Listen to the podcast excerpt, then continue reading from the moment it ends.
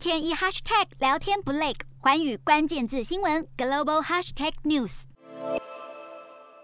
美国宣布的最新制裁行动，全面封锁俄国两家大型银行：俄罗斯国有开发银行 VEB、俄罗斯工业通讯银行 PSB 等四十多家公司。VEB 是俄国政府和企业募集外资的重要管道。PSB 则是和俄国国防工业关系密切，两家银行资产合计超过八百亿美元，相当于台币两兆两千五百亿元，并全面制裁俄国主权债务，切断俄国政府与西方金融体系的联系，让莫斯科当局无法再从欧美筹募资金或交易新债。同时，还制裁多名俄国官员以及普丁核心圈的人士，包括俄罗斯联邦安全局局长亚历山大·波特尼科夫、俄罗斯外贸银行副总裁丹尼斯·波特尼可夫。普丁首席副参谋长吉里延科等人，这些机构和人士在美国的资产都会被冻结，无法在美国市场进行交易。而欧盟方面，制裁措施锁定参与侵略行动的个人和企业，对提供乌东两个分离地区军事融资的三家俄国银行 VEB、PSB 还有 RF 进行制裁，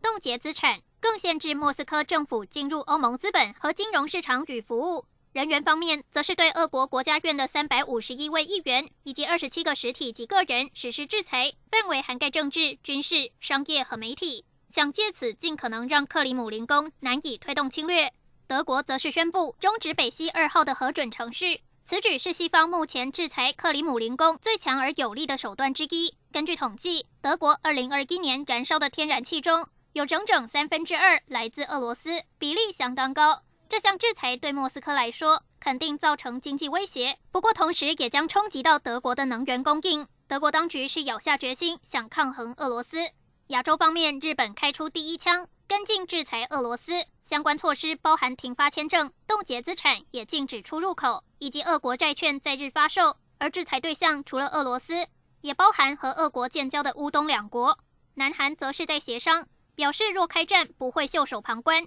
必定跟进制裁。另外，还有英国、加拿大和澳洲也都对俄国实施金融、实体和个人制裁，各国付出经济代价，就盼望能够协力联手牵制俄罗斯。Hello，大家好，我是寰宇新闻记者刘倩文。国际上多的是你我不知道的事，轻松利用碎片化时间吸收最新国际动态，立刻点选你关注的新闻议题关键字，只要一百八十秒，带你关注亚洲，放眼全球。